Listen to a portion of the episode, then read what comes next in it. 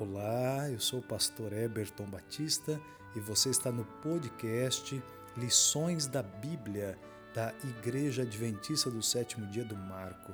Seja bem-vindo. Terça-feira, 31 de agosto. O estrangeiro dentro das tuas portas.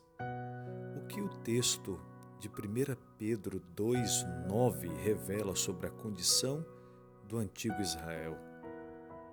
Vós, porém, sois raça eleita, sacerdócio real, nação santa, povo de propriedade exclusiva de Deus, a fim de proclamar as virtudes daquele que vos chamou das trevas para a sua maravilhosa luz.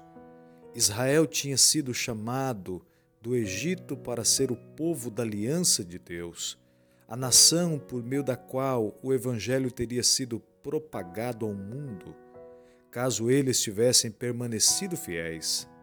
Eles eram objeto do cuidado e do interesse especial de Deus, recebendo privilégios especiais e, ao mesmo tempo, responsabilidades especiais.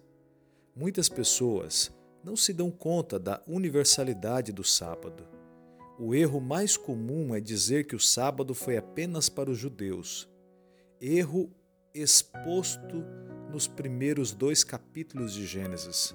Afinal, Deus criou todas as pessoas, então todos devem se lembrar do dia de sábado. Embora devamos sempre ter em mente o que o sábado representa para nós, precisamos nos lembrar também do que ele nos revela sobre os outros.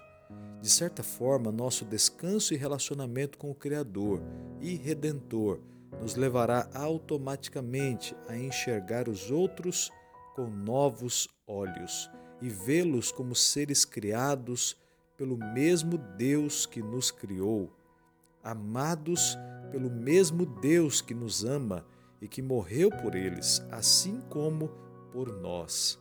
Como vimos, os servos, os estrangeiros e até os animais deveriam participar do descanso sabático até mesmo os estrangeiros que viviam em Israel, isto é, aqueles que ainda não participavam das promessas da aliança feita a Israel, deveriam desfrutar do descanso sabático.